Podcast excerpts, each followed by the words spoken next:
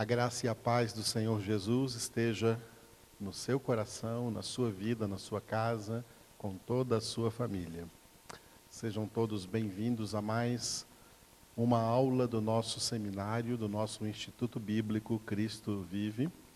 Nós estamos meditando na carta de Paulo aos Efésios, versículo por versículo, da maneira mais profunda possível, com todo esclarecimento que essa palavra poderosa de Deus exige para nós entendermos claramente o plano do Senhor em nossas vidas. Louvado seja Deus.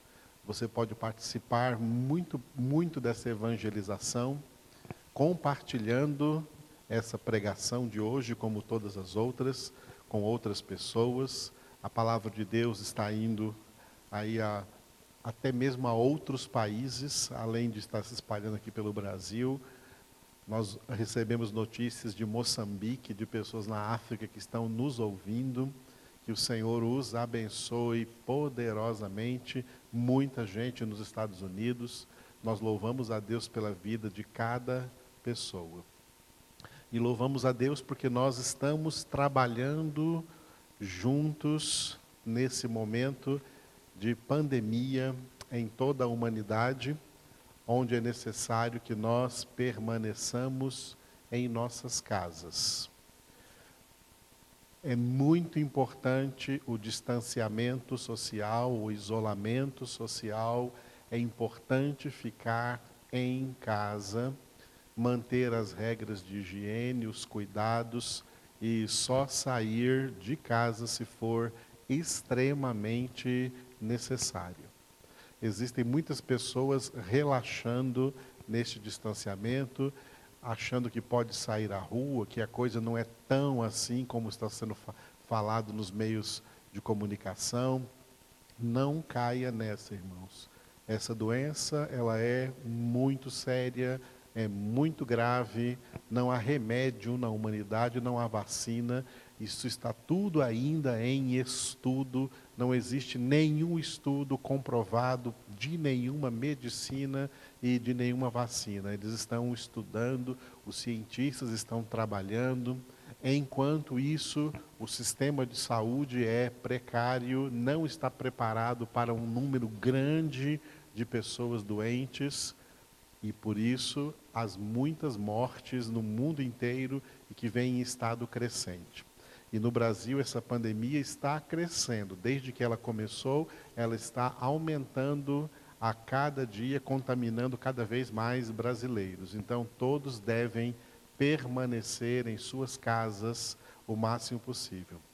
O que se está estudando no Brasil é que o ápice vai ser do final desse mês para o início do próximo mês. Final de abril, início de maio.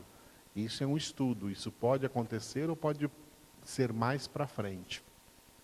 Então, quanto mais permanecermos em casa, mais estaremos cuidando de nós mesmos e também dos outros, também de toda a sociedade. Vamos orar para que as pessoas sejam prudentes neste momento. E vamos orar, continuar orando. Nós estamos orando, nós cremos que Deus é poderoso para destruir esse vírus. Até lá, vamos obedecer às normas de saúde que estão sendo ensinadas para nós por pessoas competentes que entendem dessa área, por médicos que entendem dessa área, e nós, então, permanecermos neste isolamento social, se sair, se for necessário sair, só se for necessário, use máscaras, não fale perto das pessoas, evite contato, mantenha distância, não fique em filas, filas de banco, filas de lotérica, assim perto das pessoas. Tem gente não levando isso muito a sério, mas é algo muito sério. Vamos então estar precavidos e, como filhos de Deus, ser prudentes nessa hora, em nome de Jesus. Deixe o seu like aí na nossa gravação ative o sininho para você estar sempre atento às nossas próximas transmissões. E nós estaremos juntos aqui em nome do Senhor Jesus, meditando na palavra de Deus. Eu gostaria de lembrar também os irmãos que no domingo, dia 12 de abril, nós estaremos celebrando a nossa ceia, a ceia do Senhor, por ser este o segundo domingo do mês, como fazemos em cada segundo domingo do mês. Como nós estamos em quarentena em nossos lares, nós vamos fazer essa ceia de maneira virtual. Eu vou celebrá-la aqui, gravando para você, ao vivo, você em sua casa. E você em sua casa, prepare aí uma mesa, tá? Prepare uma mesinha, prepare os elementos da ceia, os pedacinhos de pão e o suquinho de uva, para que os que vão participar aí na sua casa, em família, participem juntos em oração. Será uma ceia muito abençoada em nome de Jesus, porque Ele é onipresente. Nós não estamos reunidos no mesmo lugar, mas estamos unidos espiritualmente. Vamos fazer dessa Santa Ceia nesse nosso próximo domingo, a partir das sete horas da noite, das sete às nove, Vamos fazer dessa ceia um momento forte de oração ao Senhor, de intercessão em favor de toda a humanidade e pela erradicação dessa pandemia no mundo inteiro. Vamos orar por todas as pessoas, indiscriminadamente, por todos, no mundo inteiro, por todas as nações, para que todas sejam curadas por Deus e essa pandemia seja controlada até ser exterminada completamente da face da terra, em nome do Senhor Jesus. Então participe conosco aí, compartilhando esses vídeos, essas mensagens que estamos transmitindo para vocês, com amor, com a graça e com a esperança de que o nosso Deus está agindo em todas as situações. Amém?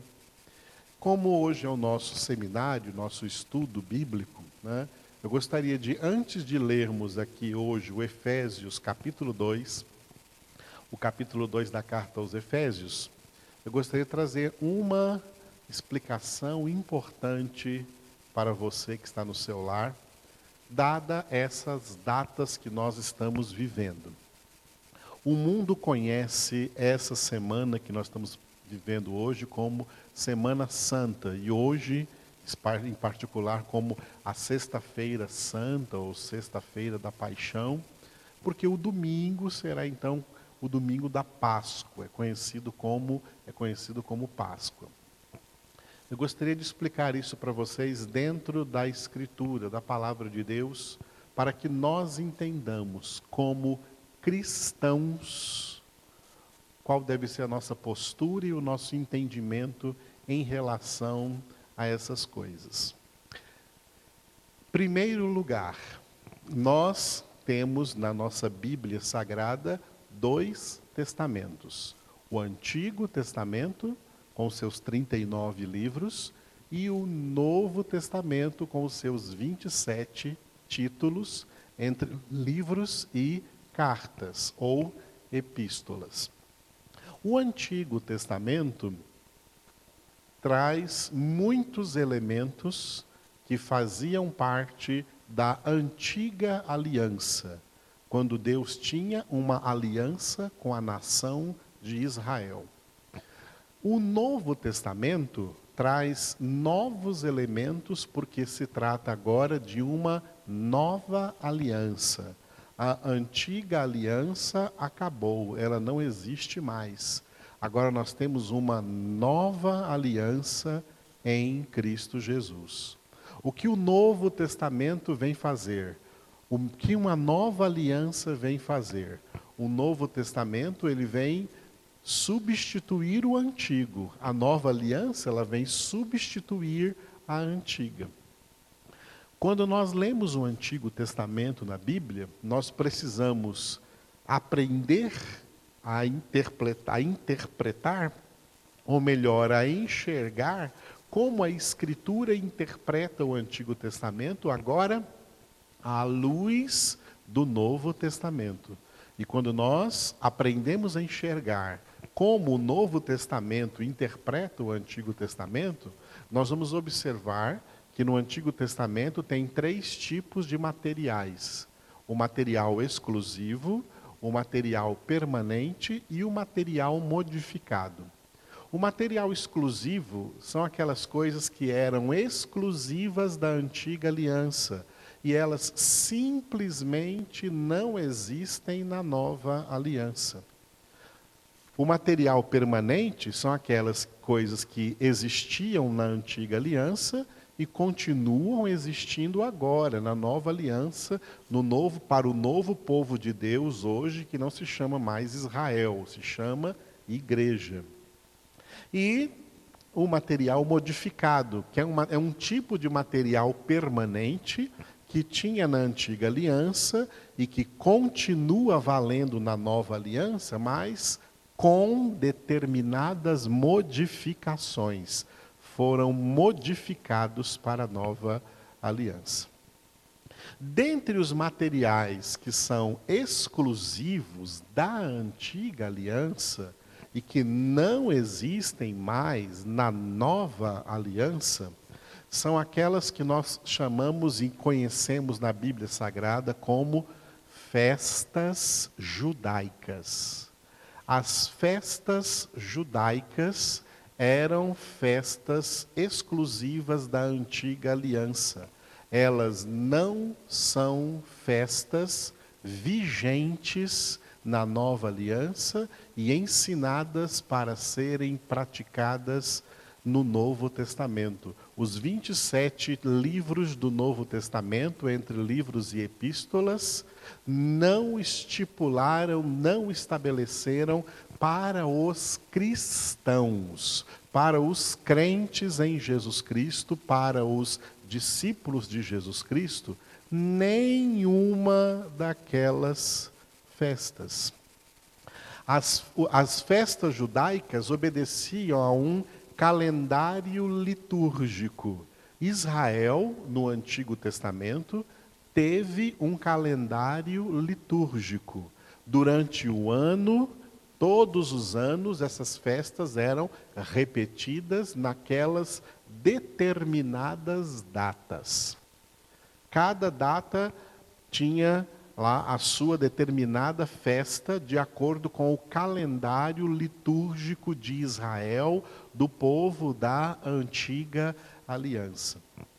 Na nova aliança, no Novo Testamento, não há calendário nenhum marcando que durante o ano, tal dia de tal mês, tem que ser obrigatoriamente celebrada uma determinada festa cristã.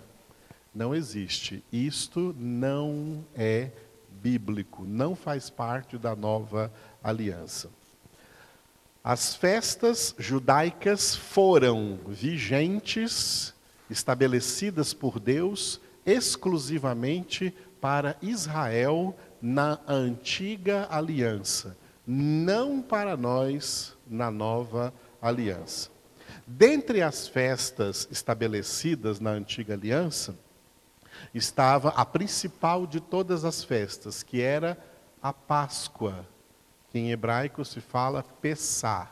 A Pessá, Páscoa judaica. A Páscoa foi uma festa estabelecida por Deus desde o tempo em que o povo saiu do Egito, atravessou o Mar Vermelho, desde aquele desde aquele evento, Deus ordenou que o povo de Israel celebrasse a Páscoa no dia 14 do mês de Avive. Esse mês de Avive foi mudado o nome dele no calendário judaico e hoje ele não é chamado mais o mês de Aviv, ele é chamado mês de Nissan. No mês de Nissan, dia 14 do mês de Nissan, que equivale ao primeiro mês do ano judaico. O nosso primeiro mês é o mês de janeiro. Para os judeus, o primeiro no calendário judaico, o primeiro mês é o mês de Nissan, que equivale o nosso mês de abril que nós estamos agora. O mês de abril que nós estamos agora, que para nós é o quarto mês do ano, para Israel o mês de abril é o primeiro mês do ano. O ano começa em abril para os israelenses no calendário judaico, no calendário da religião judaica. E no dia 14 do mês de abril, que para eles é o mês de Nissan e é o primeiro mês do ano, eles celebram a principal festa judaica, que é a Pessá, que é a Páscoa. A Páscoa. 50 dias após a Páscoa, eles celebram a festa chamada Pentecostes. E muita gente é, fica é, associando Pentecostes com o Espírito Santo. Pentecostes não tem absolutamente nada a ver com o Espírito Santo. Acontece que o Espírito Santo veio sobre os cristãos, começando a igreja de Jesus Cristo, coincidentemente no mesmo dia em que Israel estava celebrando uma das suas festas principais, que era a festa chamada Pentecostes, 50 dias após a Páscoa. Além da festa da Páscoa, festa de Pentecostes, os judeus também tinham uma festa muito importante, que era a festa dos tabernáculos. Essas eram as três principais festas instituídas no período do Antigo Testamento. Fora estas, existiam outras festas secundárias, como a festa do Purim, como o Yom Kippur, e outras festas que vieram já no calendário litúrgico de Israel, calendário de o calendário da religião judaica. Essas festas foram foram estipuladas por Deus para o povo da antiga aliança praticarem essas festas porque essas festas elas tinham dois propósitos: o propósito profético e o propósito didático.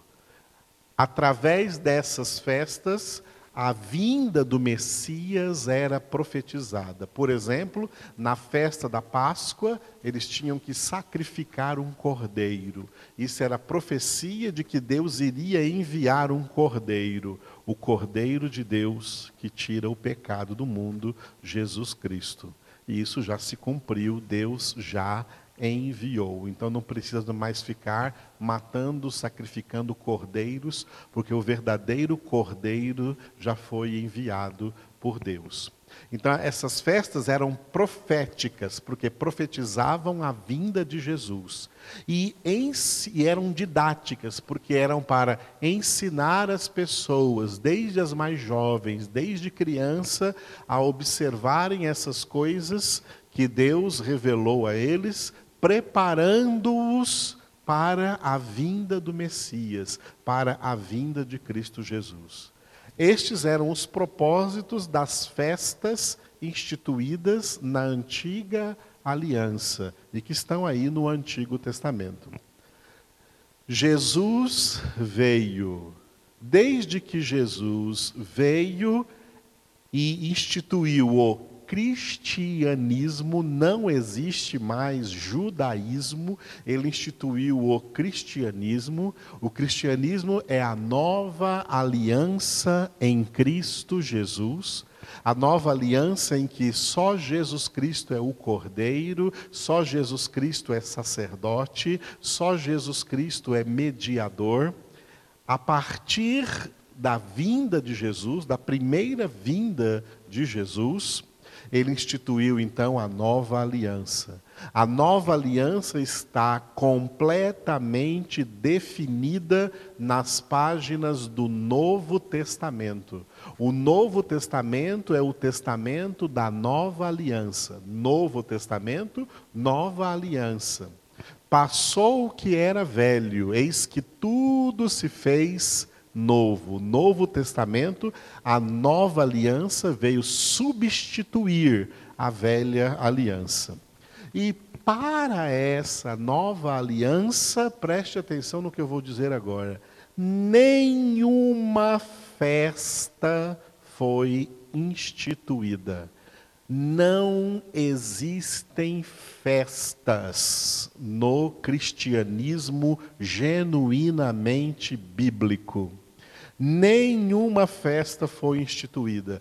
Para os cristãos, Não existe um calendário litúrgico onde durante o ano tem uma festa disso, uma festa daquilo, outra festa disso, outra festa daquilo. Nesse dia é para fazer uma determinada festa.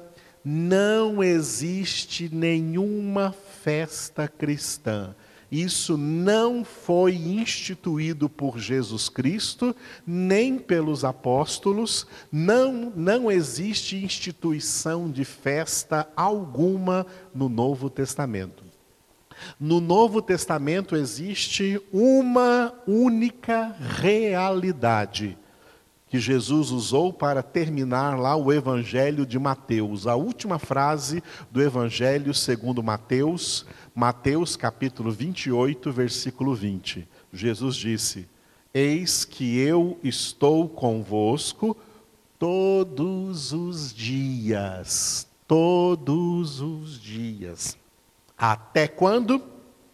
Até, o, até a consumação do século, até o fim do tempo, até que, esse, que essa história acabe, até a segunda vinda de Jesus. Jesus está conosco todos os dias. Por isso que agora, com Jesus, com a presença de Jesus conosco, Ele é Deus conosco, cumprindo a profecia lá de Isaías, Isaías 7,14: a virgem conceberá e dará à luz a um filho, e será chamado Emanuel, que significa Deus conosco, Jesus é esse Deus conosco todos os dias. Por isso que para o cristão bíblico, o cristão evangélico, que é do evangelho, que é do Novo Testamento, que é da palavra de Deus, que pertence à nova aliança, não existe durante o ano uma sexta-feira santa, um domingo de Páscoa. Para nós, toda segunda-feira é santa, toda terça-feira é santa, toda quarta, toda quinta, toda sexta, todo sábado, todo domingo, todo dia é santo, porque o Santo Filho de Deus está presente conosco todos os dias. Não há um dia diferente do outro, não há um dia mais importante do que o outro, o sábado não é mais importante do que outros dias, o domingo não é mais importante do que outros dias. Jesus está presente conosco todos os dias, cada dia. Não é para pegar um dia especial e dizer: esse dia é de festa, porque ele é diferente de todos os outros, e nesse dia nós vamos fazer uma festa desse determinado tema. Não existe nenhum dia desses no calendário cristão, no calendário da nova aliança. No calendário da nova aliança, Todos os dias são iguais. Todos os dias têm a mesma importância, porque Jesus Cristo, o Cordeiro de Deus, está conosco todos os dias. Todos os dias Ele quer falar conosco aqui na Sua palavra. Por isso que o homem de Deus, a, a, mulher de Deus, a pessoa de Deus, o verdadeiro cristão, ele tem o seu prazer na palavra do Senhor e nela medita todos os dias, medita diuturnamente, medita de dia e de noite, porque tem consciência que o Senhor está ele, conosco todos os dias. Se, quer falar, se quiser falar de festa, então para nós cristãos, todo dia estamos em festa. Todos os dias estamos na mesma festa. O noivo está conosco, o Filho de Deus está conosco, o nosso Salvador está conosco. Não tem um dia especial onde ele vai estar mais conosco. Não, ele está conosco o tempo todo, todos os dias. Por isso, para nós, todos os dias são santos. Cada dia é um dia santo, porque o Santo Filho de Deus está conosco e no cristianismo bíblico, de 1 de janeiro até 31 de dezembro, não tem um dia diferente do outro e não tem um dia que tem uma festa para diferenciar esse dia dos outros dias. No cristianismo bíblico, isso não existe. Permita que o Espírito Santo tire da sua cabeça esses paradigmas e esses sofismas religiosos, esse tradicionalismo que não é bíblico, esse tradicionalismo religioso que foi inculcado na cabeça das pessoas por falsas religiões. Bíblia é palavra de Deus, a palavra de Deus é a verdade, e a verdade é que não existem festas cristãs. Jesus Cristo não instituiu a festa festas cristãs e as festas judaicas elas não continuam no cristianismo porque elas simplesmente não existem mais no cristianismo. Não há data nenhuma de festa. Durante o ano inteiro, só temos uma única realidade: Jesus está conosco todos os dias. Foi bem claro até aqui? Agora preste atenção no que eu vou dizer. Por que existe no mundo tão difundidamente essa questão de festas e as pessoas celebram principalmente é, Páscoa, depois, em segundo lugar, Natal, em dezembro e assim por diante. Porque essas festas que hoje são comemoradas no mundo, elas não têm origem na Bíblia Sagrada, elas têm origem no catolicismo romano. O catolicismo romano, a Igreja Católica Romana, ela ressuscitou uma liturgia que eles querem chamar de cristã, uma liturgia, entre aspas, cristã, com vários elementos que a Igreja Católica ressuscitou do Antigo Testamento, escute, sem a ordem de Jesus, porque Jesus não fez isso. E a Igreja Católica, que passou a existir como Igreja Católica a partir do ano 300, a partir do terceiro século do cristianismo para cá, a Igreja Católica trouxe elementos da antiga aliança.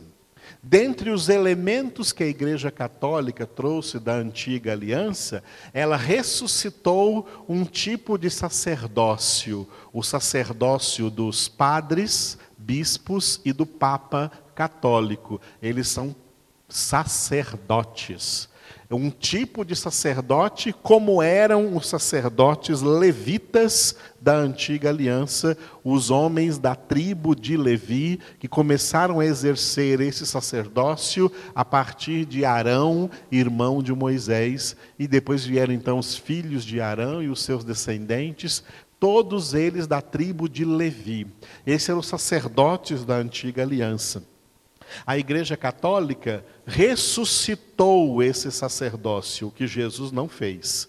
Ressuscitou esse sacerdócio que já tinha sido abolido por Jesus. A Igreja Católica ressuscita, fazendo com que esses novos, vamos dizer assim, levitas, sejam então os padres católicos, os bispos católicos e o Papa católico. Eles são os novos levitas, novos sacerdotes. E por isso eles vestem as vestes sacerdotais, as estolas sacerdotais, tá?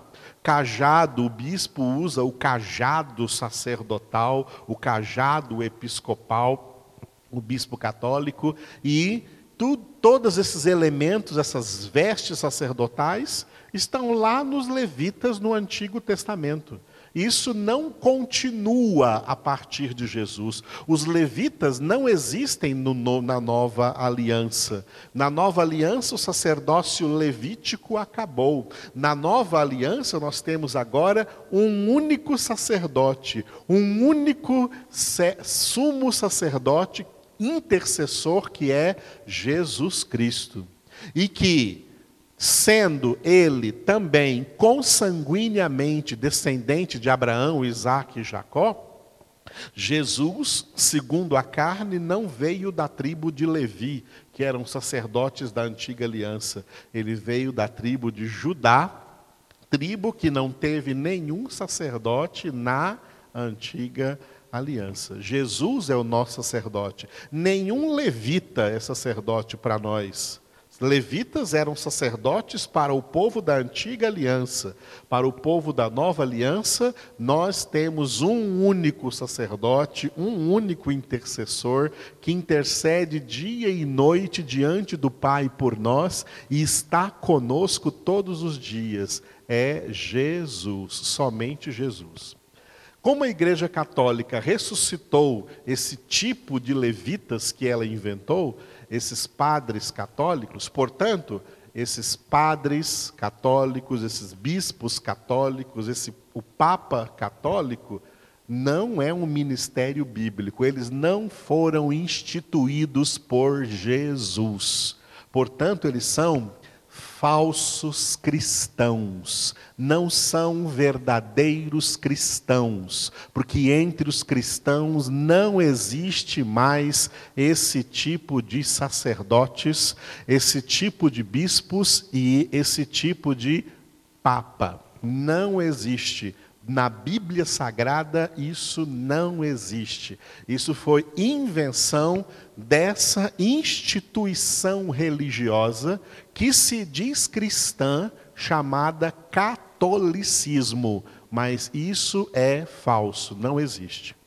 E como a Igreja Católica ressuscitou esses novos levitas, esses sacerdotes, esse sacerdócio da Igreja Católica, a Igreja Católica também instituiu, como existia no Antigo Testamento, a Igreja Católica instituiu um calendário litúrgico um calendário litúrgico inventado pela própria Igreja Católica, e nesse calendário litúrgico, durante um ano inteiro, durante todo um ano, a Igreja Católica vai marcando datas e marcando festas e marcando celebrações, marcando épocas diferentes umas das outras. A principal época eles chamam de tempo comum, quando os sacerdotes usam estolas verdes.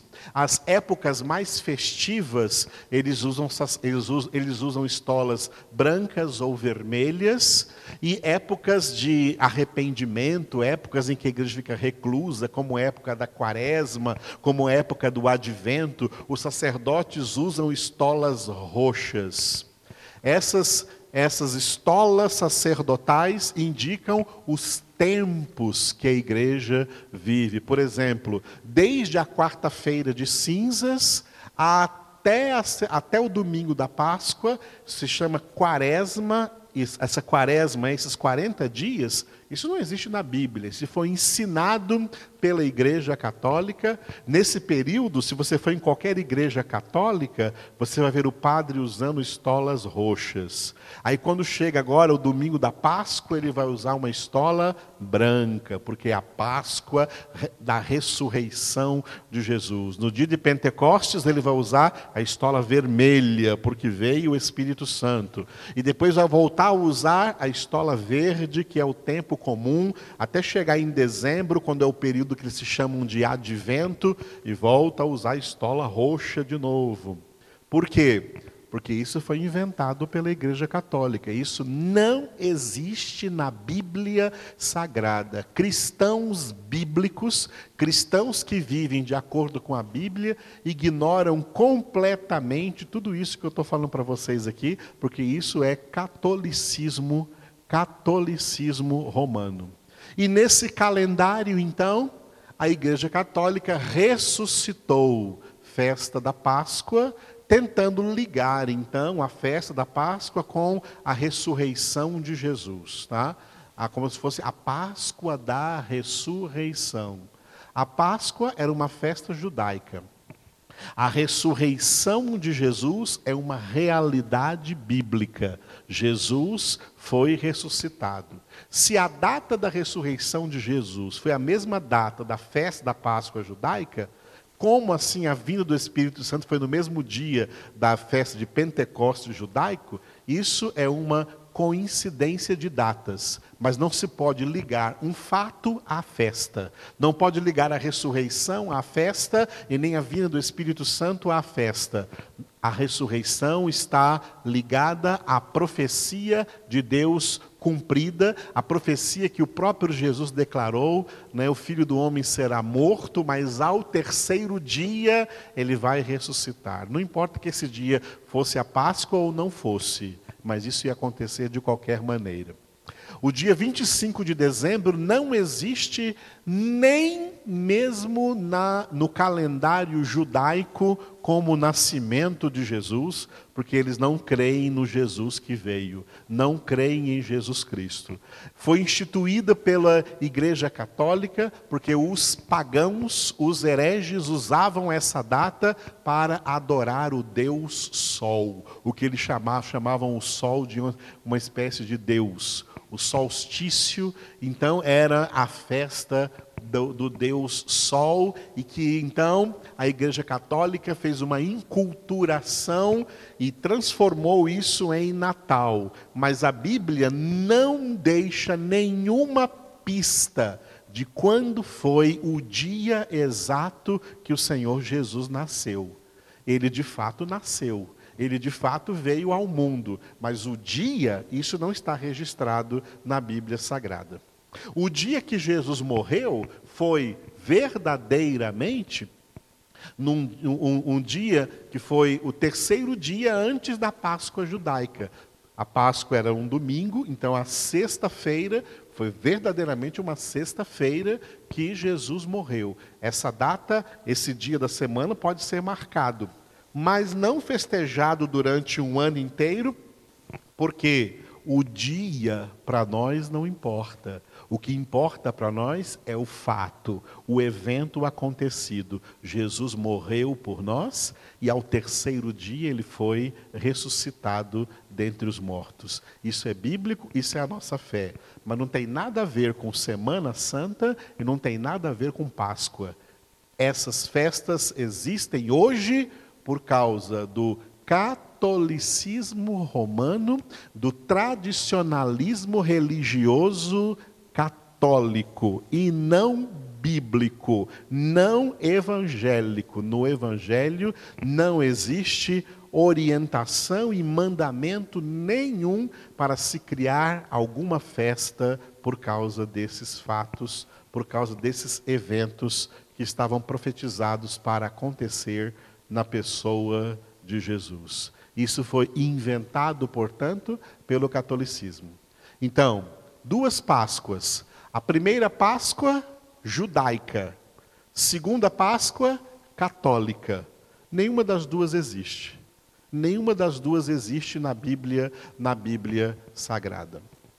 Outra coisa que também não existe na Bíblia Sagrada, né? Coelhinho da Páscoa ou ovos de chocolate para celebrar, ovos de chocolate para celebrar a Páscoa. Isso não é nada mais do que comércio para fazer as pessoas irem às compras, gastarem o seu dinheiro, comprar o seu ovo de chocolate, presentear as pessoas com ovo de chocolate. Isso não tem nada, absolutamente nada a ver com a Bíblia, com o Evangelho, com a palavra de Deus. Não existe nada disso, não tem nada a ver, absolutamente nada a ver. Quando Paulo escreveu aos Coríntios, ele usou o capítulo 5 para dizer assim, ó, que Cristo é a nossa Páscoa. Agora, a Páscoa cristã. O que é a Páscoa cristã. A Páscoa cristã é Cristo. E nós não celebramos uma festa da Páscoa em um dia no ano. Nós celebramos Cristo todos os dias do ano. Porque a palavra Páscoa, ela significa em português passagem. Por isso que ela foi instituída lá no Antigo Testamento, na mesma data em que o povo passou, passou através do Mar Vermelho a pé enxuto. Quando o povo passou ali através do Mar Vermelho a pé enxuto, porque as águas do mar se abriram.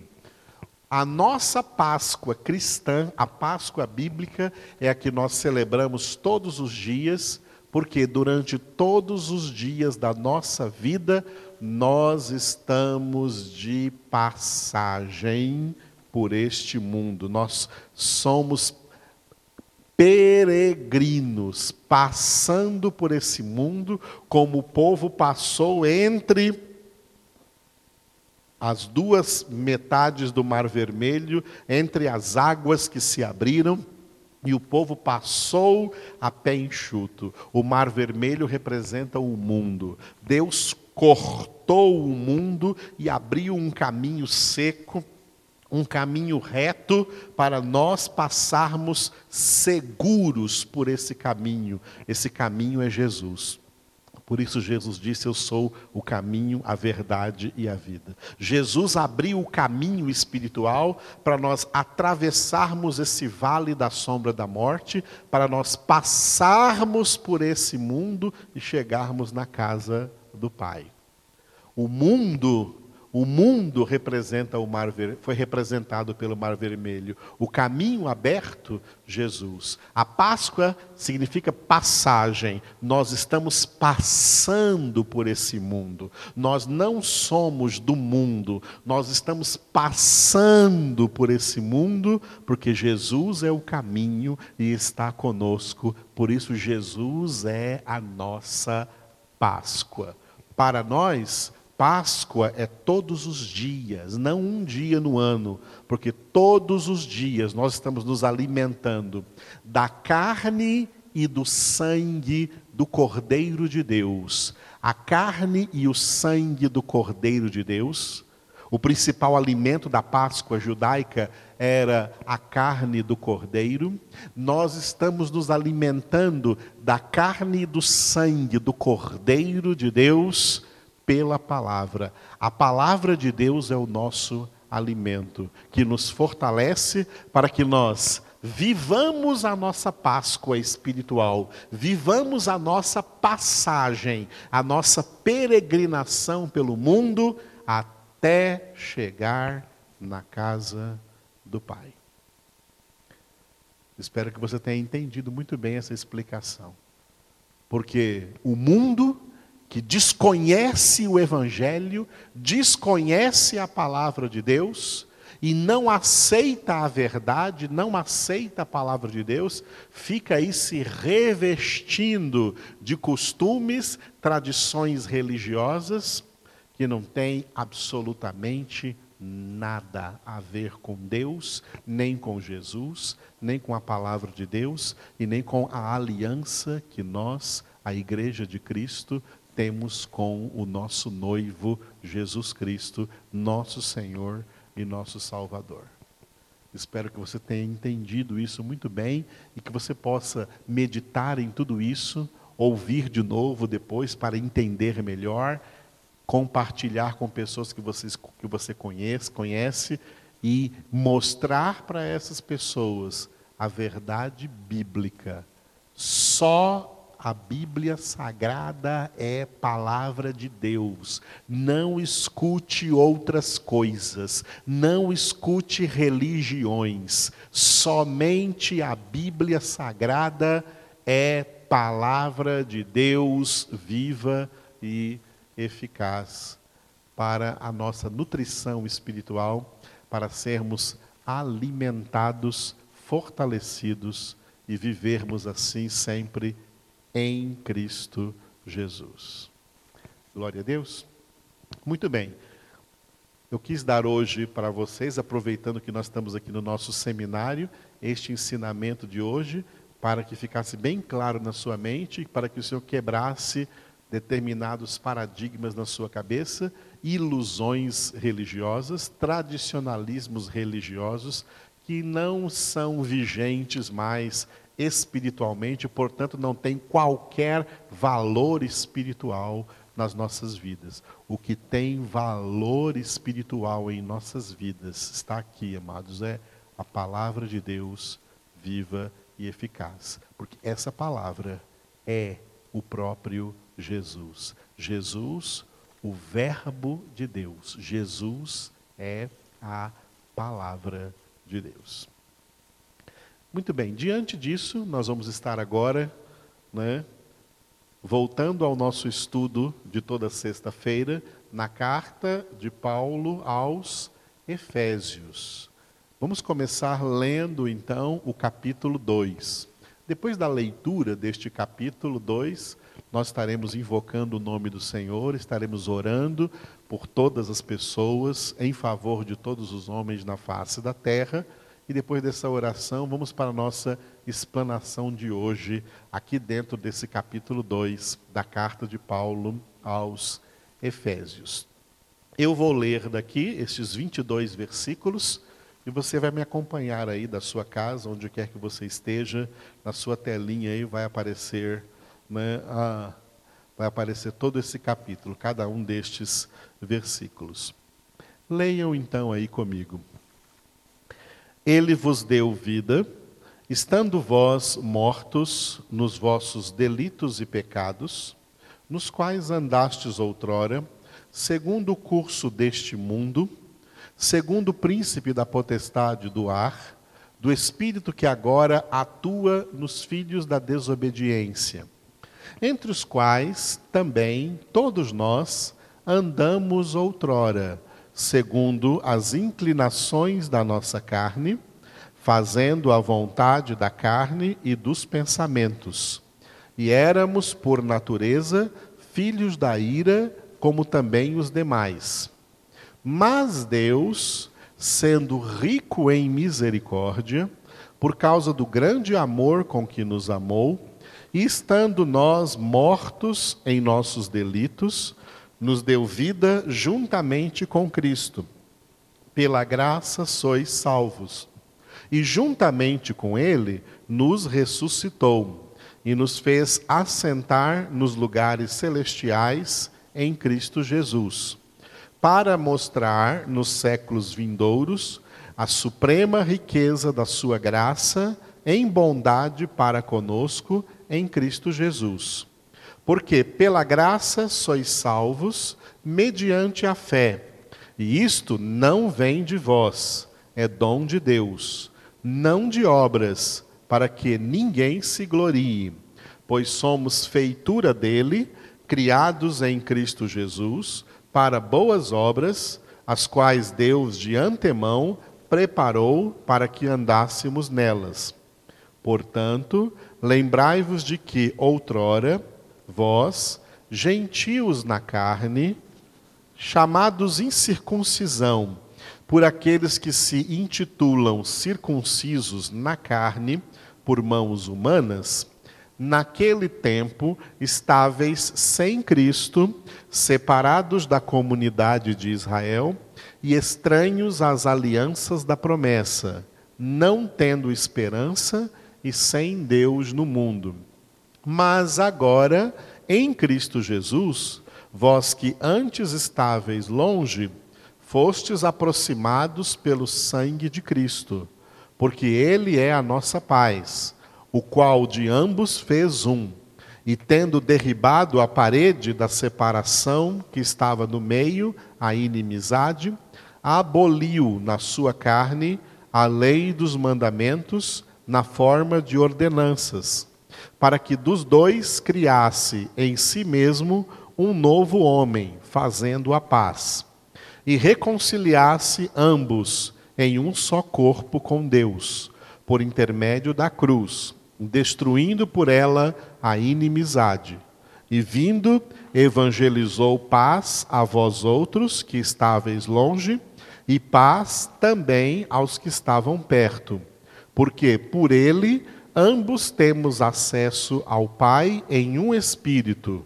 Assim, já não sois estrangeiros e peregrinos, mas concidadãos dos santos, e sois da família de Deus, edificados sobre o fundamento dos apóstolos e profetas, sendo Ele mesmo, Cristo Jesus, a pedra angular, no qual todo o edifício, bem ajustado, cresce para santuário dedicado ao Senhor no qual também vós, juntamente, estáis sendo edificados para habitação de Deus no Espírito. Espírito Santo de Deus, Santo Espírito de Deus. Eu gostaria de, hoje, nesse momento, diante dessa palavra, que encerra falando de Ti, que nós estamos sendo edificados para a habitação de Deus em ti, Espírito Santo.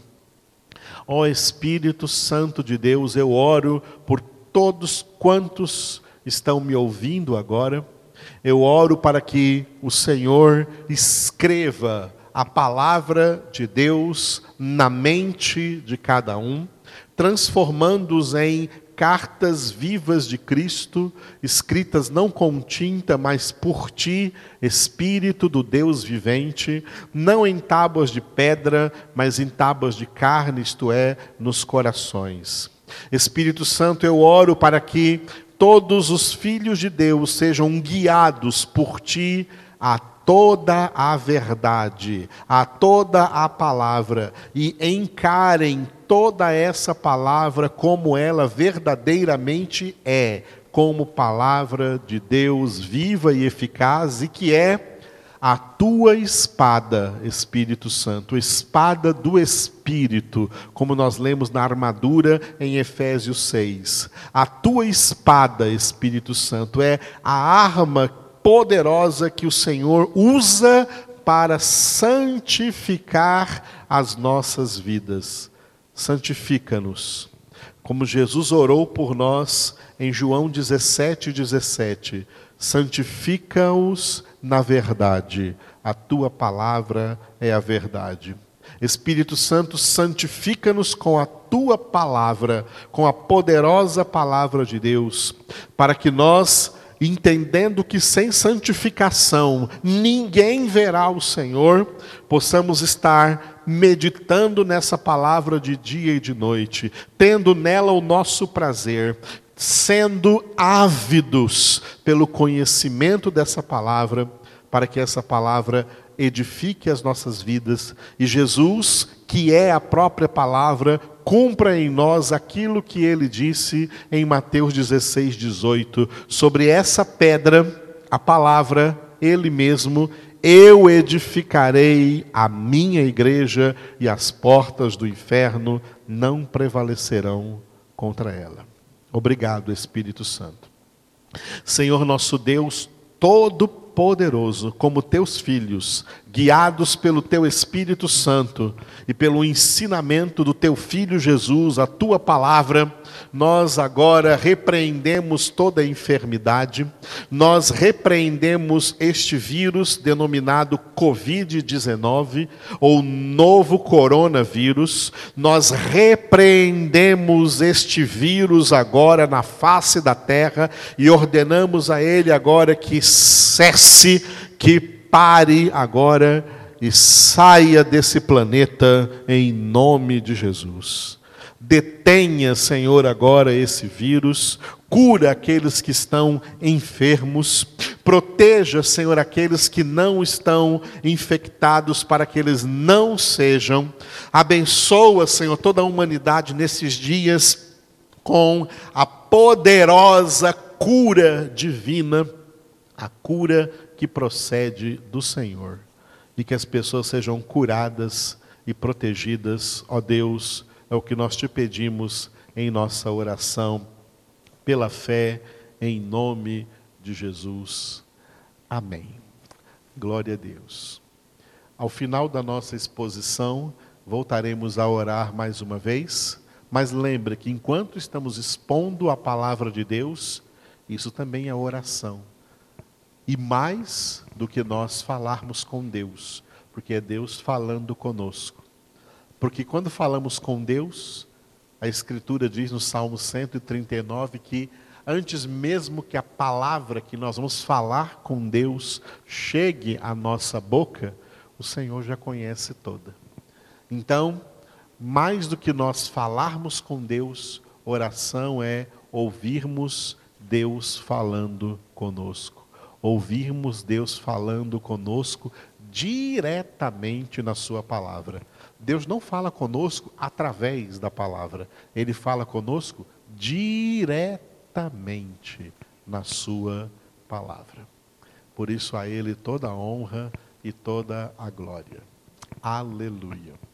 Nós estamos meditando neste capítulo 2 da carta aos Efésios, e nós já temos visto que esse capítulo 2, ele contém um dos segmentos a epístola tem alguns segmentos. A epístola ela é dividida em partes, as partes em blocos e os blocos em segmentos.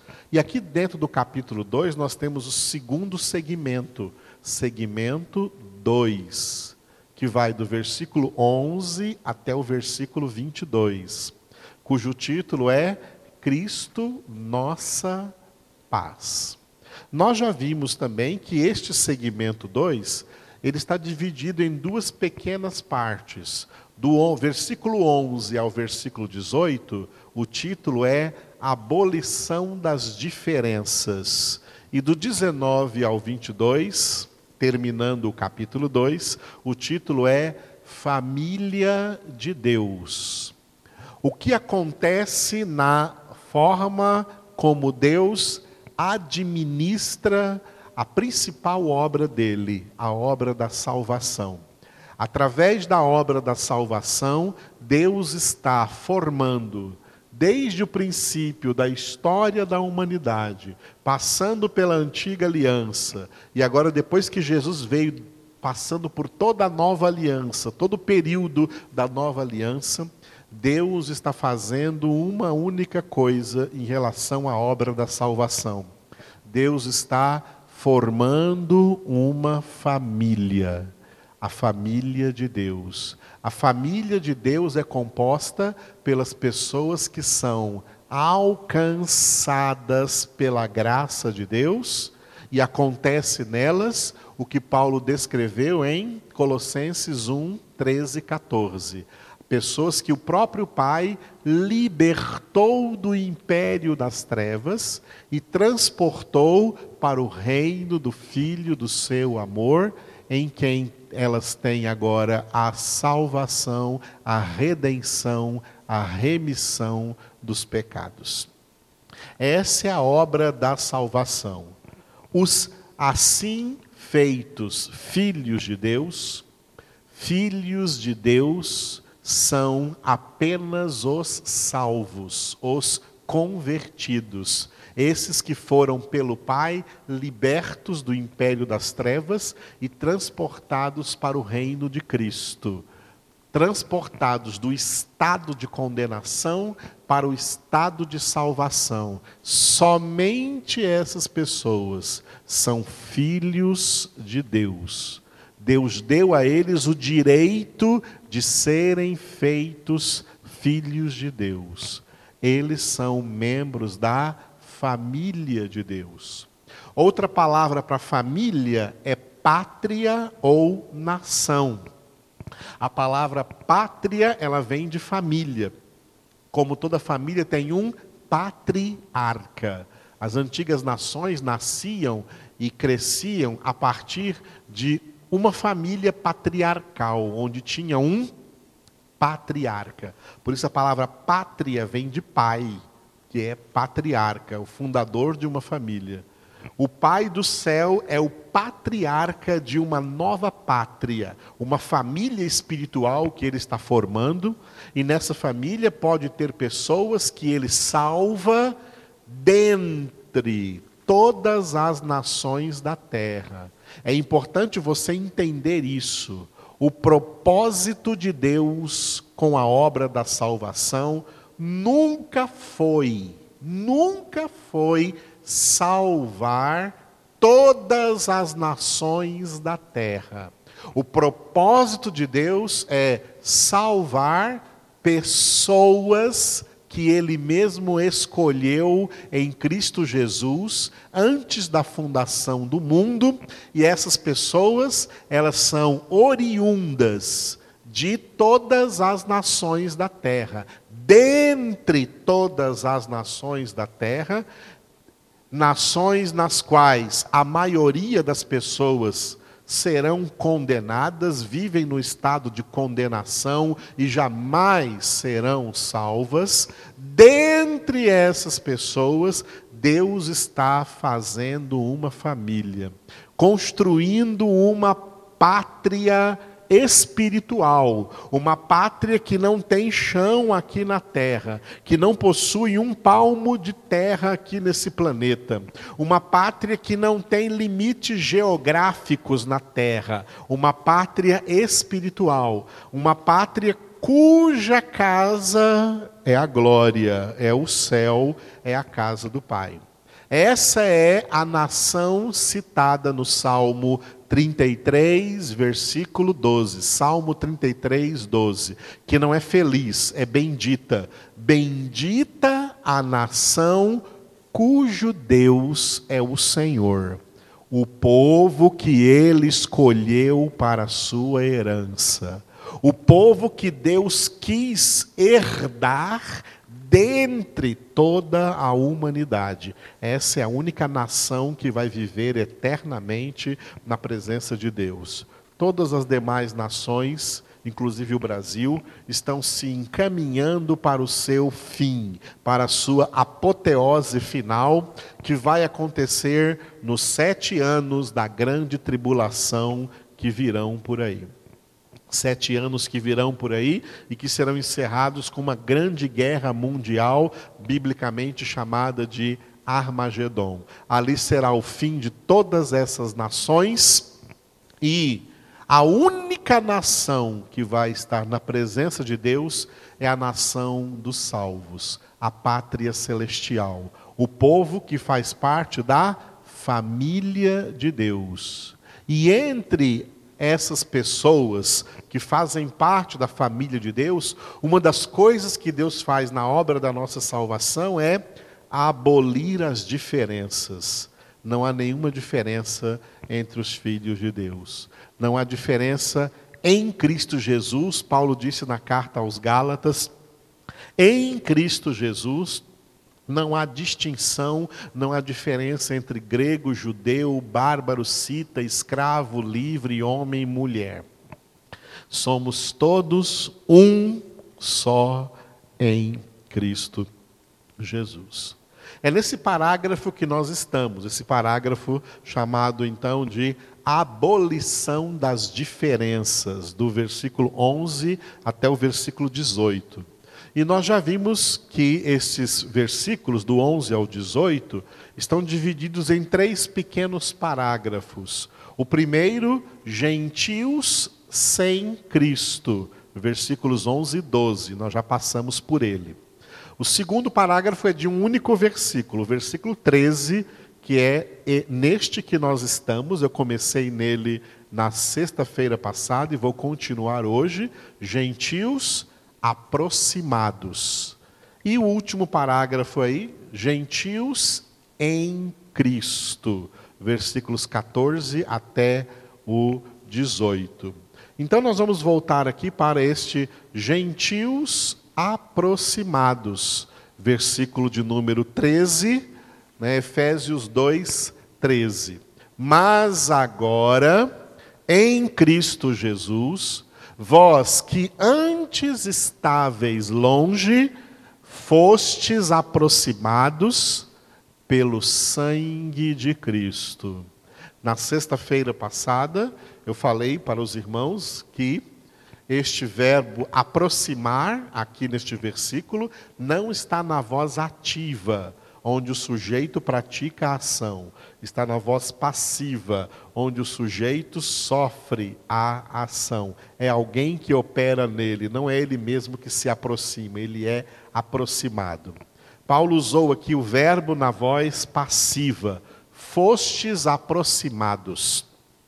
E eu falei para vocês, então, na sexta-feira passada, que ninguém, nenhum pecador na face da terra, nenhum ser humano na face da terra tem o poder de, por sua própria conta, decisão ou força ou atitude, se aproximar de Deus. Ninguém pode se aproximar de Deus pela sua vontade própria, pelo seu querer próprio ou por qualquer coisa que faça.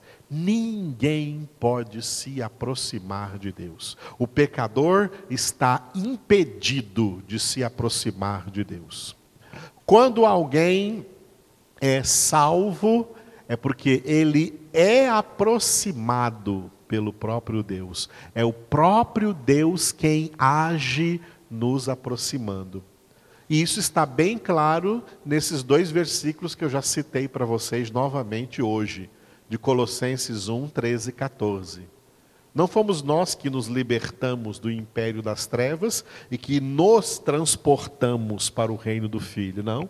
Foi Ele, Deus, foi o Pai, quem nos libertou do império das trevas e que nos transportou para o reino do Filho do seu amor.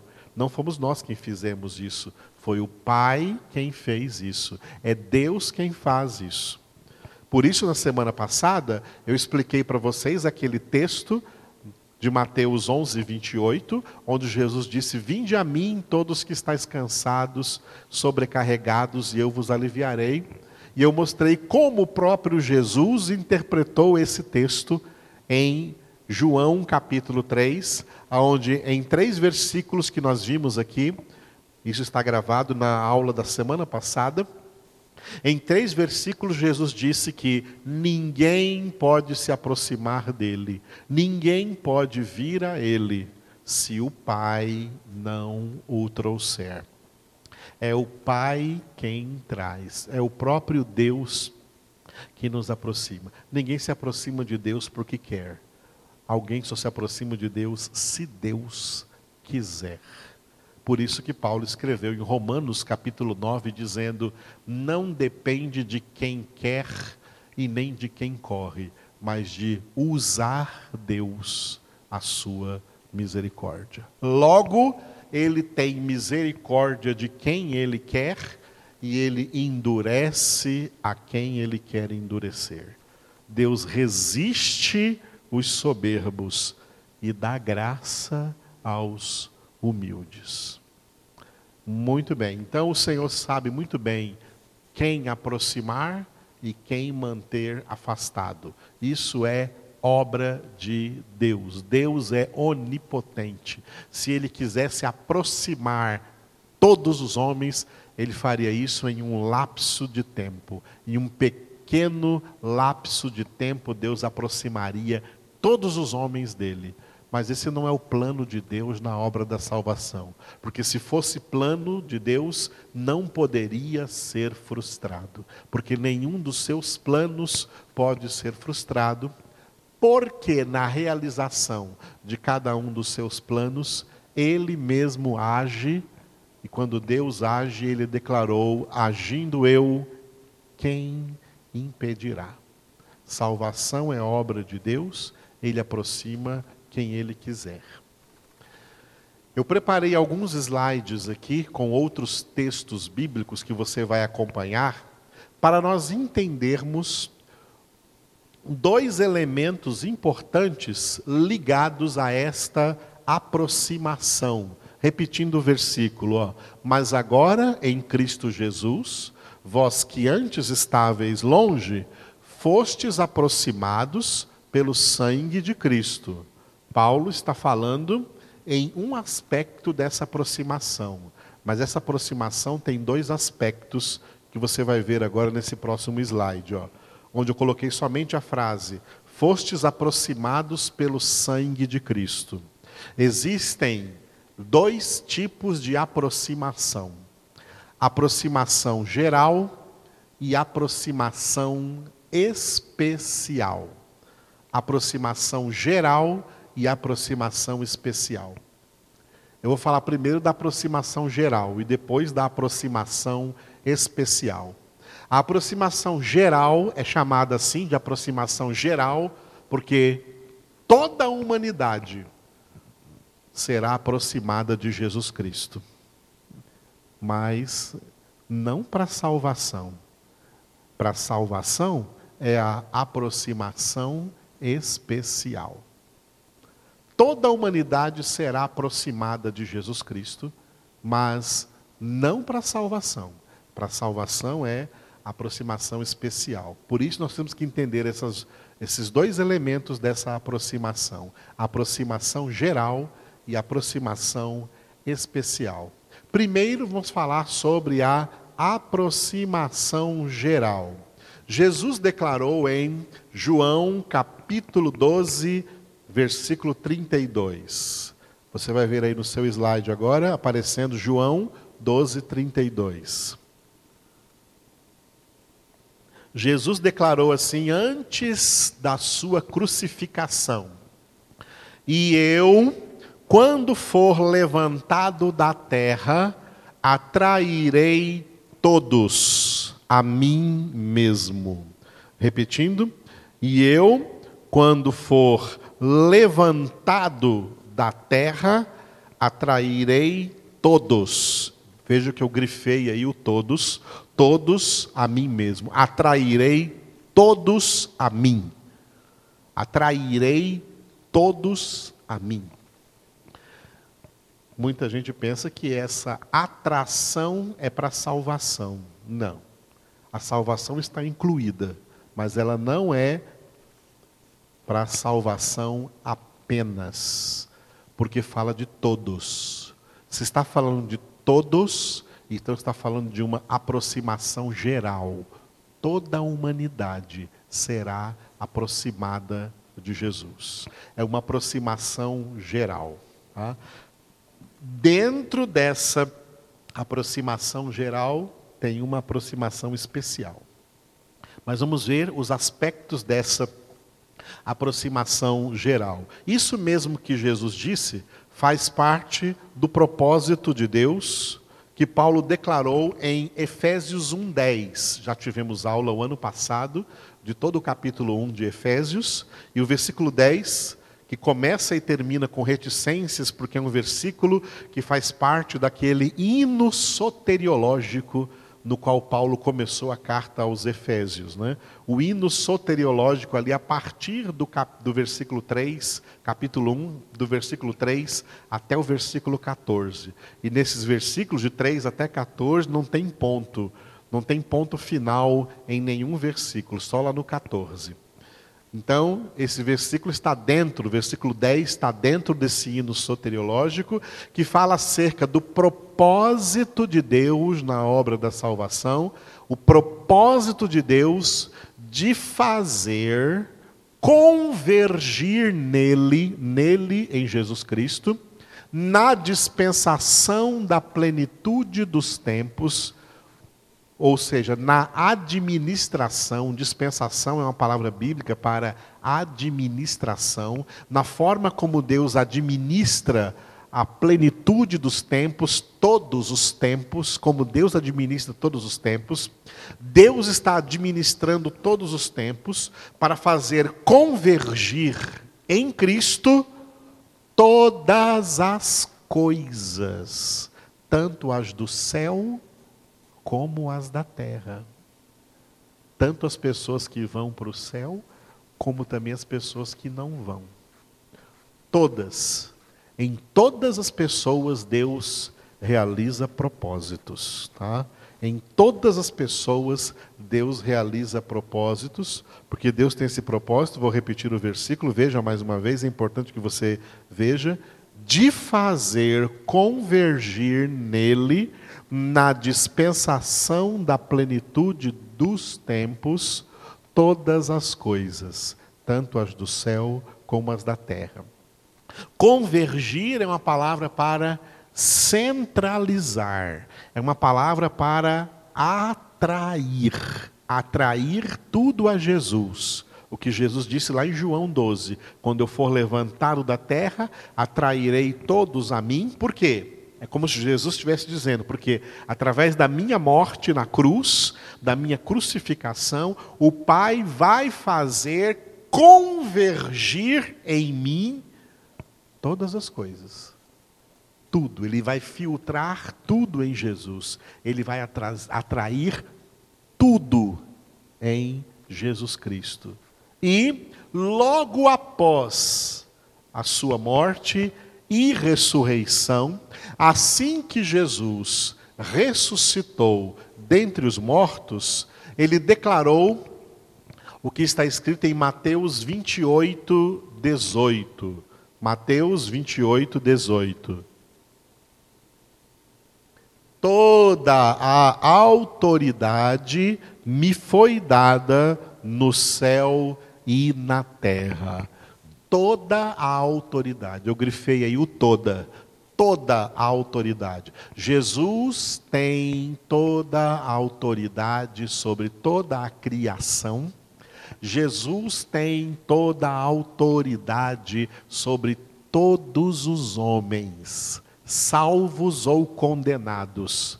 Quem deu essa autoridade a ele? O Pai. Por isso ele disse: toda a autoridade me foi dada.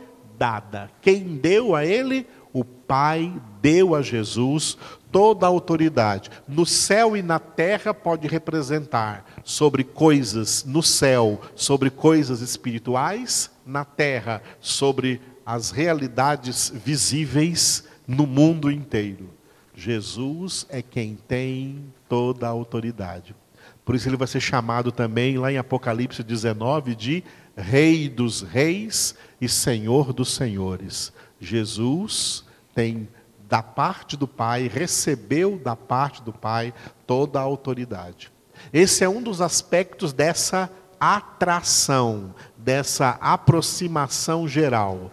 Quando eu for levantado da terra, atrairei todos a mim, porque o Pai lá na crucificação, estava fazendo convergir em Cristo Jesus todas as coisas, porque ele estava dando a Jesus toda a autoridade, toda a autoridade sobre todas as coisas, sobre todas as pessoas.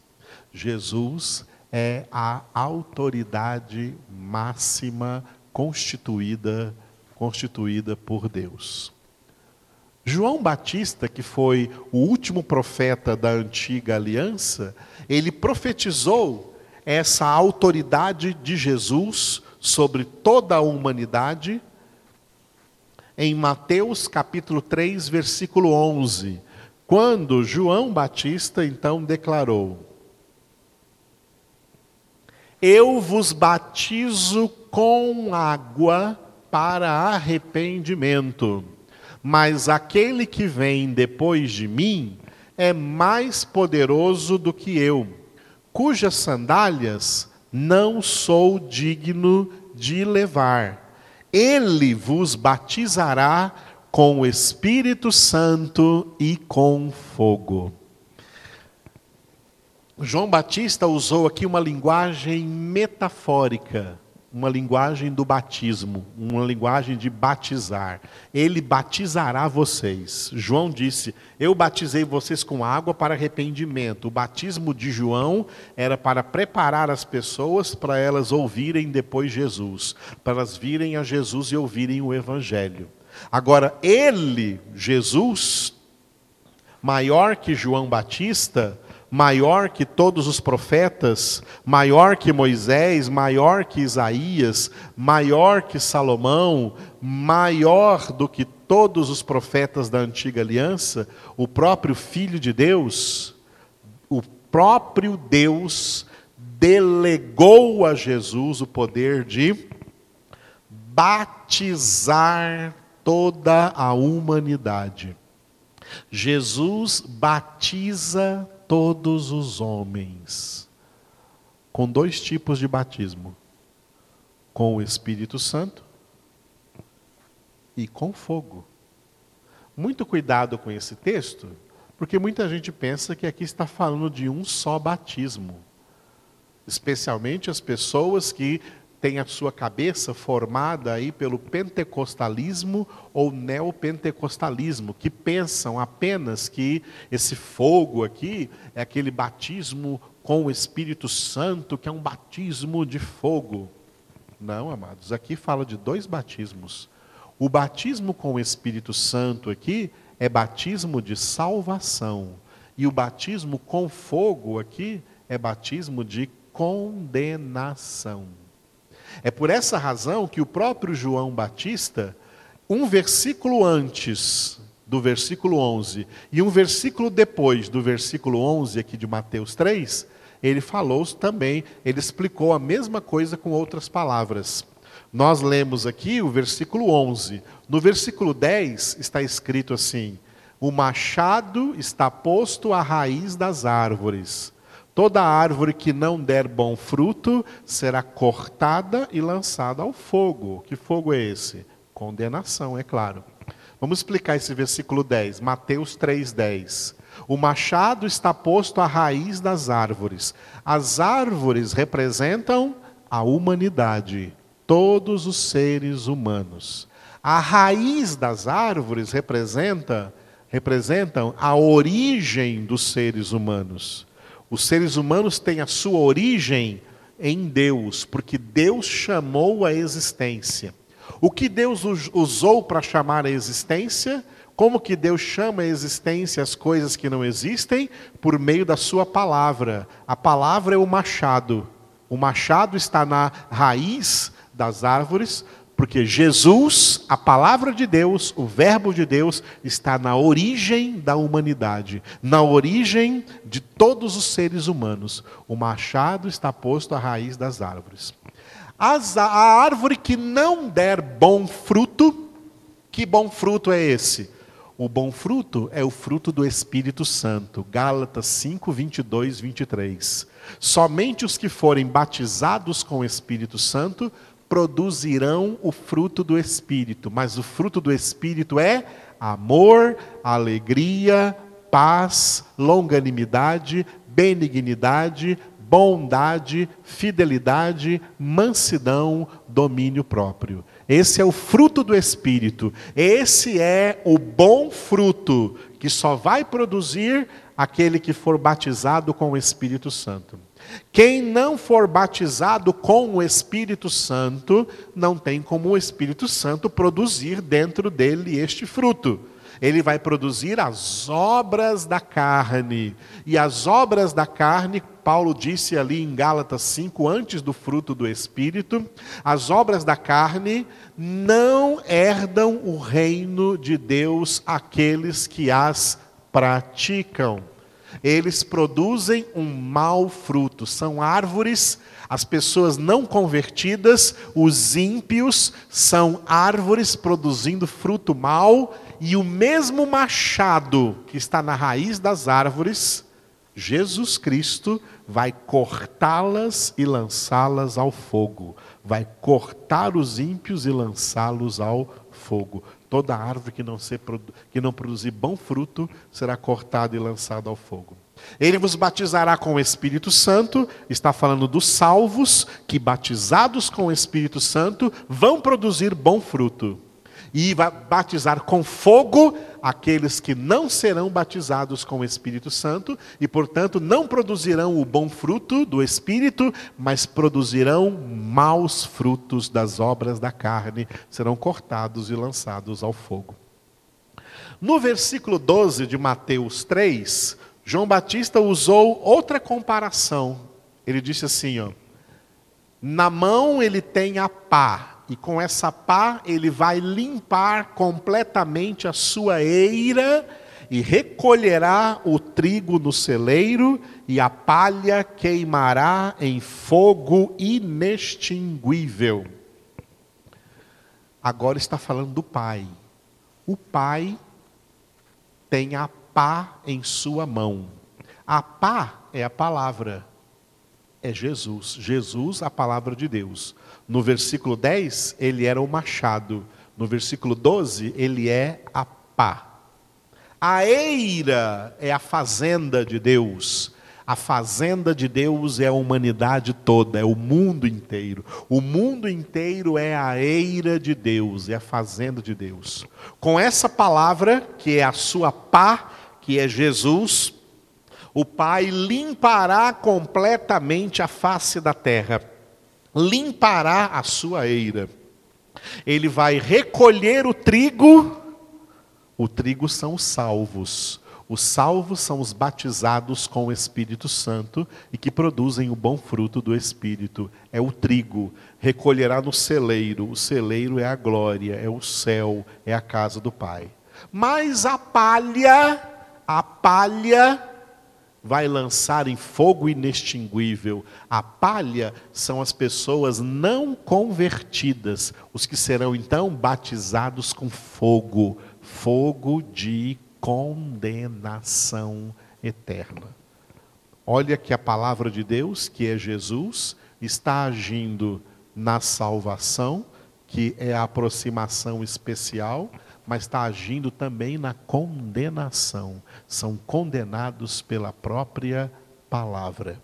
A palavra de Deus é espada de dois gumes, porque tem o poder de salvar e de condenar. Quem edifica sua vida sobre a palavra é salvação. Mas quem não edifica sua vida sobre a palavra está debaixo dela e ela pesa o peso da condenação sobre estas pessoas. Para confirmar isso, é que o próprio Jesus, no final do seu ministério, ele dava a ordem de evangelizar.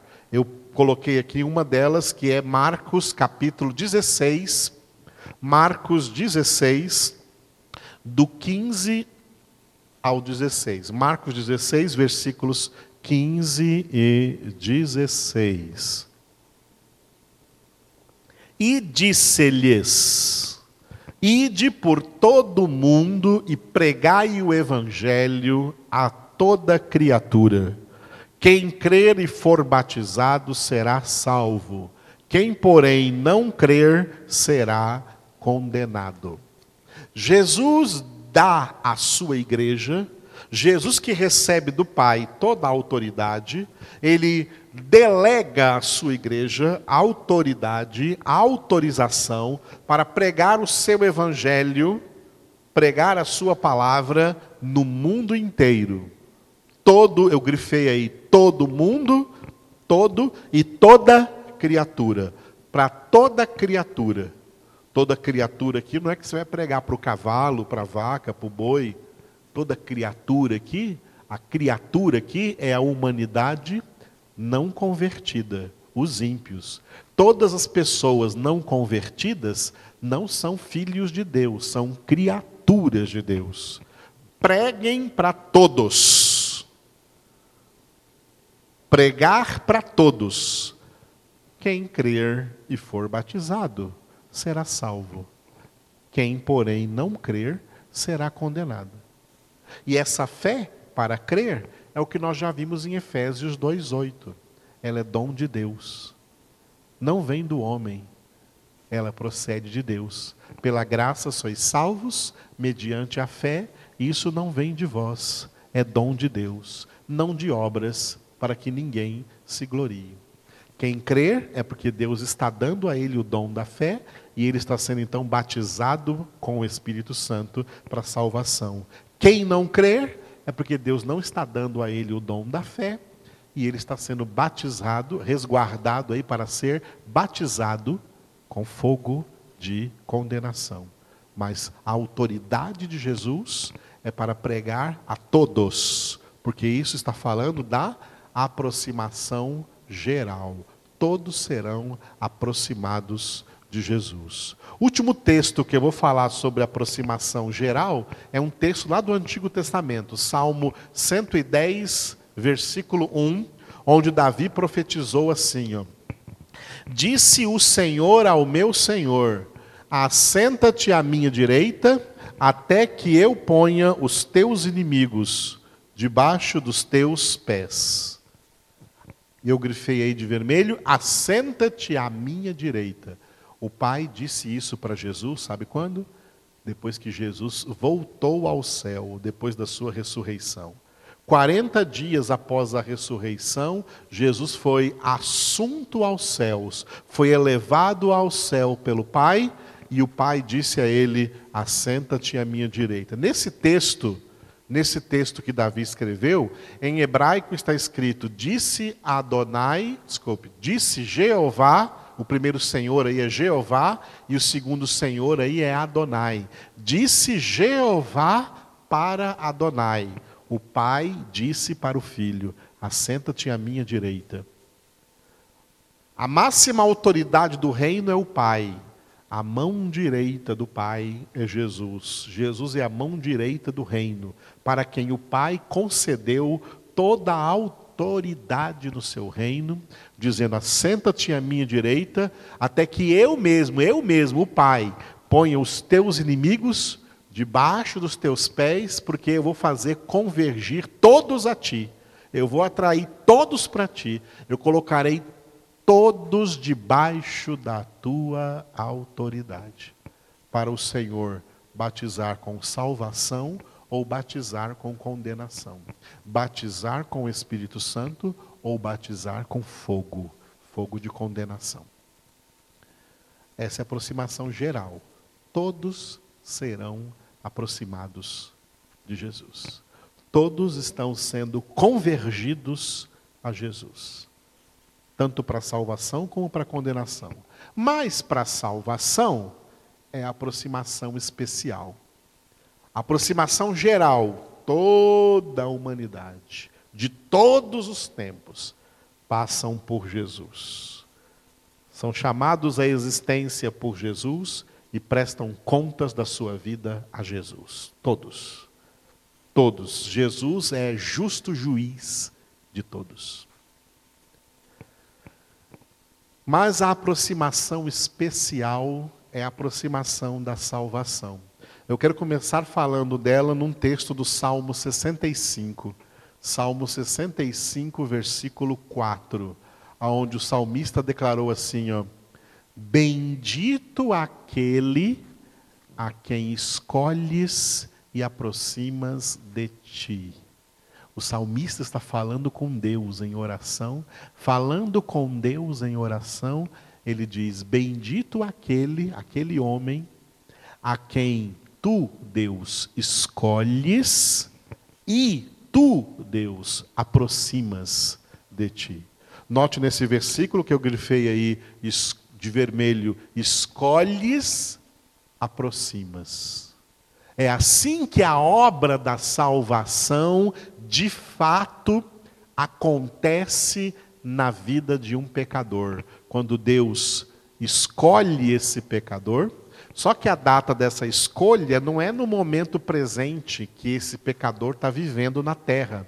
A data dessa escolha Está lá em Efésios capítulo 1, versículo 4.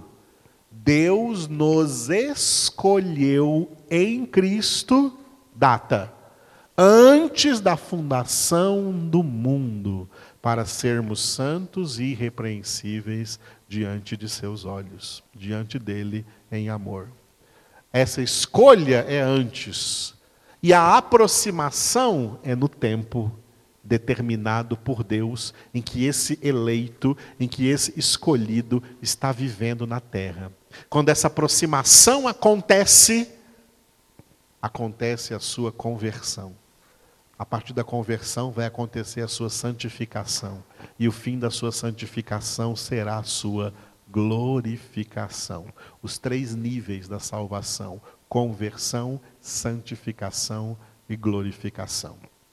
Bendito aquele a quem escolhes e aproximas. Duas coisas que Deus faz: Ele escolhe e Ele aproxima. Ele escolhe e Ele aproxima.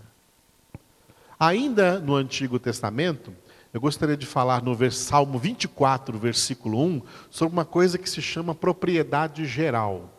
Porque a aproximação é geral e aproximação especial, porque também tem propriedade geral e propriedade particular, propriedade exclusiva. O Salmo 24, 1 fala de propriedade geral.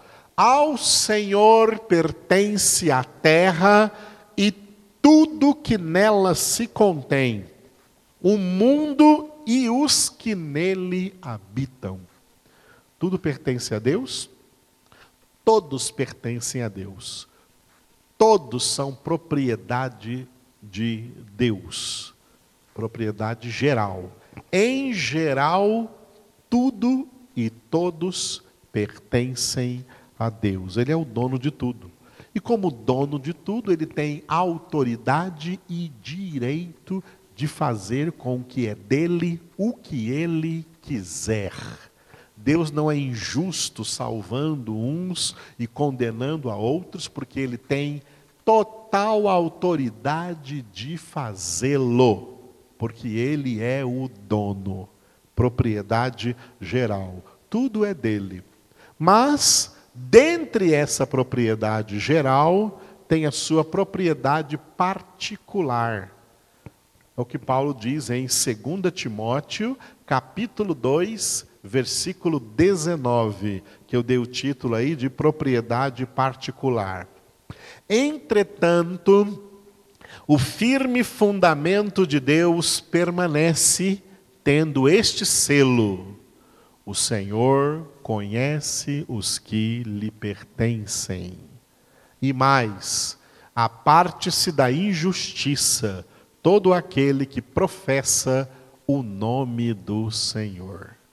Como este versículo é importante. Ele fala que Deus, que existe um firme fundamento, que Deus tem um fundamento, e esse fundamento de Deus, ele é firme. O fundamento de Deus é a própria palavra. A palavra é o fundamento. Todas as ações de Deus é são fundamentadas na Sua palavra.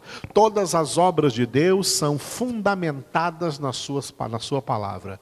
Todos os propósitos de Deus são fundamentados na Sua palavra.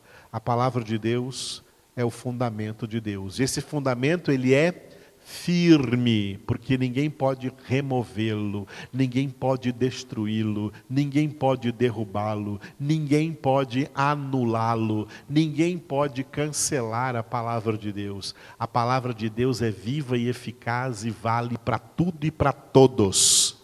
Passará os céus e a terra, mas a palavra permanece eternamente, porque ela é o firme fundamento de Deus. Por isso ela permanece, esse firme fundamento de Deus permanece, não é removido, ele permanece. Os ímpios podem odiar a palavra de Deus e não querer palavra de Deus, mas ela permanece. A, a, impiedade dos ímpios não anula a palavra de Deus, ela permanece, ela é firme fundamento de Deus e ela tem um selo, ela permanece tendo um selo que eu coloquei aqui de propósito de vermelho. O Senhor conhece os que lhe pertencem. Salmo 24, 1 diz que todos pertencem a Ele, mas aqui neste versículo, Paulo não está se referindo a todos, mas está se referindo àqueles que, de maneira particular, pertencem a Deus. Pertencem a Deus pela aproximação especial, pertencem a Deus pelo alcance da obra da salvação. O apóstolo Pedro também falou sobre essa propriedade exclusiva. Ele chamou de propriedade exclusiva. Pode ser propriedade particular ou propriedade exclusiva. É, Primeira carta de Pedro, capítulo 2, versículos 9 e 10. Vós, porém, sois raça eleita, sacerdócio real, nação santa, povo de propriedade exclusiva de Deus, a fim de proclamardes as virtudes daquele que vos chamou das trevas para a sua maravilhosa luz. Vós, sim, que antes não ereis povo, mas agora sois povo de Deus, que não tinhais alcançado misericórdia, mas agora alcançaste mis, alcançastes misericórdia. Esse aqui são povo de Deus, propriedade exclusiva. E esse alcance da misericórdia é a aproximação especial. Pela misericórdia de Deus, os salvos são aproximados de Jesus, aproximados para a salvação, aproximados para serem batizados com o Espírito Santo, para serem batizados com o batismo de salvação, porque eles são três coisas no início do versículo 9 aí, ó. Raça eleita, segunda, sacerdócio real, terceira, nação santa. E a quarta eu coloquei de vermelho. Povo de propriedade exclusiva de Deus. Propriedade exclusiva de Deus. Por isso, Paulo disse: O Senhor conhece os que lhe pertencem, porque ele estava se referindo a esta propriedade exclusiva de Deus. Os ímpios, enganados pelo diabo, que é o pai da mentira, vivem propalando aí pelo mundo que eles mesmos é que são donos de sua vida. Quanta gente diz por aí, isso tem também em música, em filme, em novela, em série, até em desenho de crianças, tá? Pessoas dizendo assim, ó, a vida é minha, eu faço dela o que eu quiser. Ou a pessoa falando para outra pessoa: olha, a vida é sua, você tem o direito de fazer com a sua vida o que você quiser. Muitos falam também em relação ao seu corpo: o corpo é meu, eu faço do meu corpo o que eu quiser. Quem disse para eles que a vida é deles? Quem disse para eles que o corpo é deles? Satanás, o pai da mentira e eles acreditaram nessa mentira, acreditam que isso é verdade e vivem de acordo com essa mentira, pensando que são donos de suas vidas, pensando que são donos de seus corpos. Mas eles estão sendo também aproximados, convergidos a Jesus para o batismo com fogo, para o batismo de condenação. Os salvos são convergidos a Jesus na aproximação especial para serem batizados com salvação, porque eles vão aprender exatamente que eles não pertencem a si mesmos, mas pertencem ao Senhor. Nem o corpo deles é deles mesmos, o corpo deles também é do Senhor. Eu quero citar um texto sobre isso em 1 Coríntios, capítulo 6, versículos 19 e 20, que eu dei o título aí, comprados por preço. Acaso não sabeis que o vosso corpo é santuário do Espírito Santo que está em vós, o qual tendes da parte de Deus, e que não sois de vós mesmos, porque fostes comprados por preço. Agora, pois, glorificai a Deus no vosso corpo. Fomos comprados por Deus.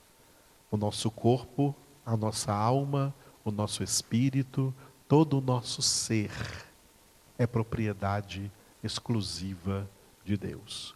Os salvos são propriedade exclusiva de Deus pertencem a Deus. São propriedade particular.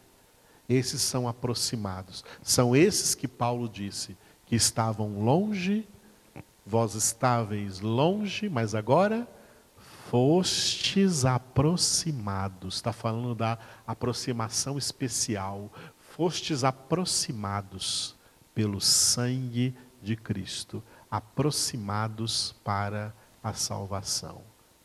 É Deus que faz isso. Pregar, nós temos a ordem de Jesus de pregar para todos. Mas Jesus nunca prometeu que todos, mediante essa pregação, seriam salvos, seriam convertidos. A pregação é para todos, A salvação não é para todos, é só para aqueles que o próprio Deus escolheu e que vai aproximá-los de Jesus. Por isso, Davi disse no Salmo 65: Bendito aquele que escolhes e aproximas de ti. Deus é quem escolhe e Deus é quem aproxima. Nós não escolhemos quem vai ser salvo.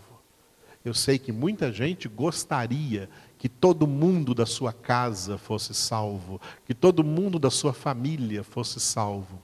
Mas nós não podemos, essa escolha não é nossa, essa escolha não é deles, essa escolha é de Deus. Deus é quem escolhe quem Ele quiser e aproxima dele, e aproxima pelo sangue de Cristo. Essas pessoas escolhidas por Deus são aproximadas dele pelo sangue de Cristo, pelo poder de Jesus, pela obra salvadora do Senhor Jesus Cristo. A Ele toda a honra e toda a glória. Espero que você tenha, que você tenha entendido muito bem esse versículo 13 da carta aos Efésios, aí, capítulo de número 2, Efésios 2, 13. O que significa ter sido aproximados por Deus. Muitas pessoas que Deus escolheu estão ainda no pecado, porque a data da aproximação definitiva ainda não chegou. Mas Deus já está agindo na vida e nas circunstâncias dessas pessoas para aproximá-las do Senhor Jesus Cristo, para convergi-las a Jesus para a salvação, através dessa aproximação especial. E os que não estiverem nessa aproximação especial, estarão na aproximação geral, serão aproximados para juízo, justo juízo de eterna condenação. É assim que Deus age, é assim que Deus está agindo em meio a toda a humanidade, cumprindo todo o seu propósito, toda a sua palavra na face de toda a terra, em meio a toda a humanidade, em nome de Jesus.